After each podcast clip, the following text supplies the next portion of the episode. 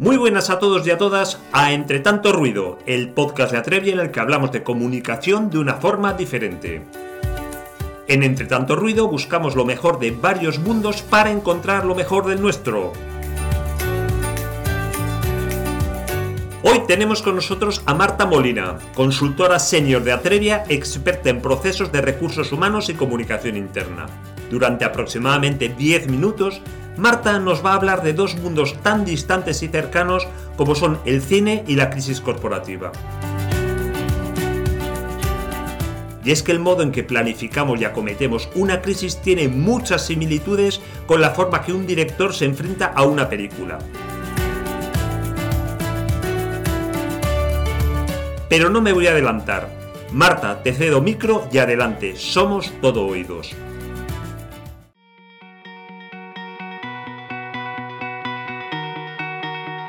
Muchas gracias, José. Estoy encantada de poder participar en este podcast y poder compartir con todos algunas claves sobre cómo afrontar los retos que, nos presenta este 2021, ¿no? especialmente si nos corresponde la, la tarea de ser directivo o gestor de una empresa. ¿Cómo podemos estar preparados para una crisis? Muchas empresas desde hace años están listas para afrontar crisis, digamos, mm, bueno, pues limitadas en el tiempo o de las que nos cogen por sorpresa, pero de alguna manera conocemos la solución.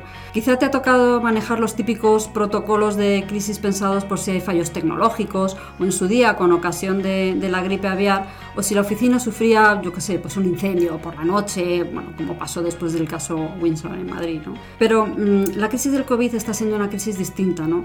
Se ha llevado ya por delante muchas vidas y a 68.000 empresas en 2020. Y ni siquiera los expertos eh, se ponen muy de acuerdo sobre cuándo va a terminar. ¿Qué podemos hacer mm, cuando la crisis se alarga y vemos que va tomando por forma por el horizonte otra crisis, como puede ser un cambio organizativo drástico? Y con esto nos referimos bueno, pues a un posible proceso de despido colectivo, una fusión o una adquisición que bueno, pues muchas veces son la única solución para no tener que echar el cierre. Yo como aficionada al cine veo muchas similitudes entre el trabajo de preparación de una película y el de una crisis. Y es que llegar al momento en el que el director dice acción eh, requiere un gran trabajo previo y en general largo y minucioso. La diferencia es que en las crisis corporativas no se puede repetir. Cada toma tiene que ser la buena porque es la definitiva. Además, lo que se cuenta afecta directamente a la vida del, espectador, ¿no? en todas sus dimensiones. Me gusta mucho la frase de Orson Welles que dice que es imposible hacer una buena película eh, sin una cámara que sea como un ojo en el corazón de un poeta. Y yo diría en el corazón de un empleado. Vamos a ver eh, qué es indispensable tener en cuenta para evitar que una situación no deseada, como puede ser una crisis corporativa, se convierta en una película de terror. En primer lugar, hablemos acerca de dos elementos troncales que son los pilares de la preparación de una crisis y también sus dos principales retos. En el cine, uno de los mayores desafíos a la hora de poner en marcha el proyecto de hacer una película es conseguir financiación. Y para ello la clave es la confianza. La confianza que el guionista o el director inspiran en el posible productor, ¿no? para empezar, y en el equipo artístico y técnico después, que tienen que hacer que la película se convierta en una realidad. Una de las principales preocupaciones de los altos directivos con los que he tratado en todos estos años es eh, cómo la crisis puede afectar a la reputación de su compañía y a la confianza que en ella han depositado no solo los grupos de interés externos, como pueden ser clientes, accionistas o instituciones, sino también los públicos internos, de cuya confianza al final depende el mantenimiento de la actividad. Y con esto nos estamos refiriendo, pues, por un lado, a los empleados, que tras eh, la crisis tienen que seguir bueno, pues, confiando en la, en la empresa para poder dar, dar lo mejor, eh, líderes y mandos de la compañía y su fe en la capacidad de gestión de los altos cargos, y los agentes sindicales y los esfuerzos sinceros de la empresa por acordar las mejores condiciones para, todos. La otra gran preocupación que nos han transmitido ha sido el deseo de cuidar de las personas. Hasta hoy, en todas, ¿eh? y repito, todas las crisis que hemos ayudado a gestionar, nos hemos encontrado con CEOs y con directores de recursos humanos que nos han mirado a los ojos y nos han pedido angustiados que les ayudemos a que el proceso sea lo menos traumático posible para, para su gente. ¿no? Una vez que arranca el proyecto, eh, toda película o crisis, eh, ya sea grande o pequeña, eh, hay ciertas claves que no podemos pasar por alto. Por un lado está la coordinación. Durante la preparación de, un rodaje, el trabajo y la coordinación de todos los equipos es completamente innegociable. Fotografía, vestuario, localizaciones, planificación, casting, logística, intendencia. Cuanta mayor coordinación haya, pues mejores eh, resultados se van a conseguir.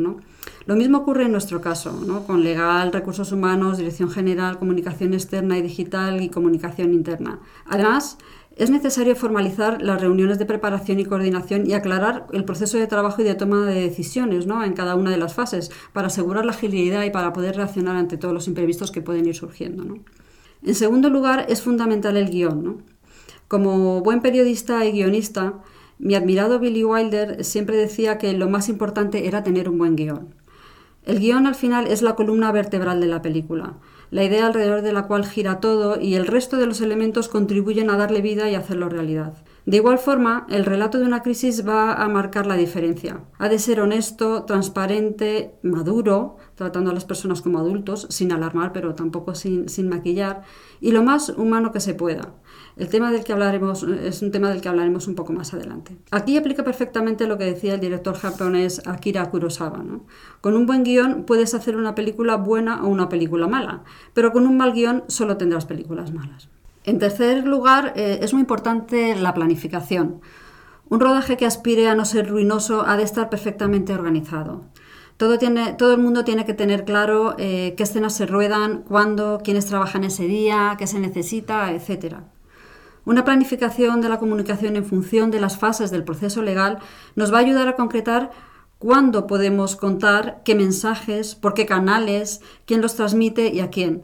Además, nos va a ayudar a prever eh, escenarios de riesgo diferentes que pueden surgir y cómo vamos a reaccionar ante, ante ellos. En cuarto lugar, eh, otra de las claves es el liderazgo. Volviendo a Billy Wilder, él luchó por pasar de ser guionista a ser director de la, de la Paramount, porque estaba cansado de ver cómo lo que su cabeza imaginaba terminaba dando como resultado una película que no transmitía lo que él había concebido ¿no? en, su, en su guion. Podríamos decir que, no solo es importante el qué se dice, sino el cómo se dice.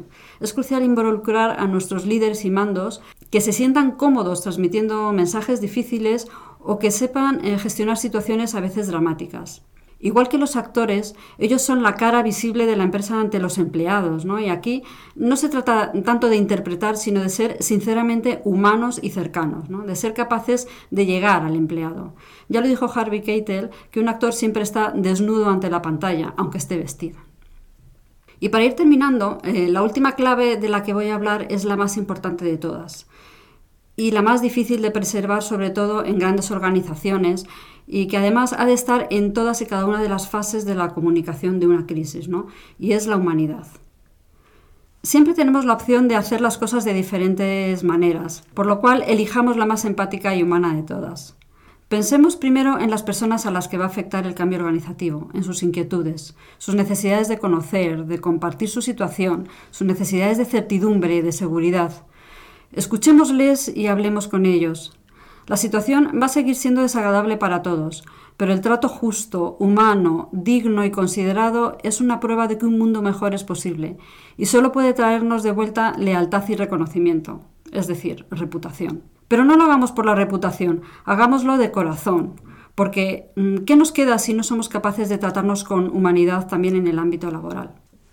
Nada te garantiza que la película no ya que vaya a tener éxito, sino que incluso vayas a recuperar la inversión. La reacción del público es imprevisible, pero si aplicas lo que he estado comentando en este podcast, puedes estar seguro de que habrás hecho todo lo posible.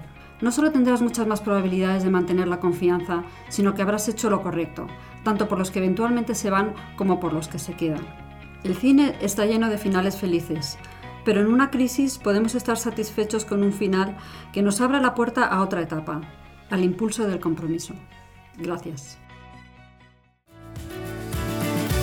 Muchas gracias Marta, me quedo con la frase que comentas de Akira Kurosawa de que un buen guion puede dar como resultado una buena o una mala película, pero que con un mal guion solo se puede crear una mala película.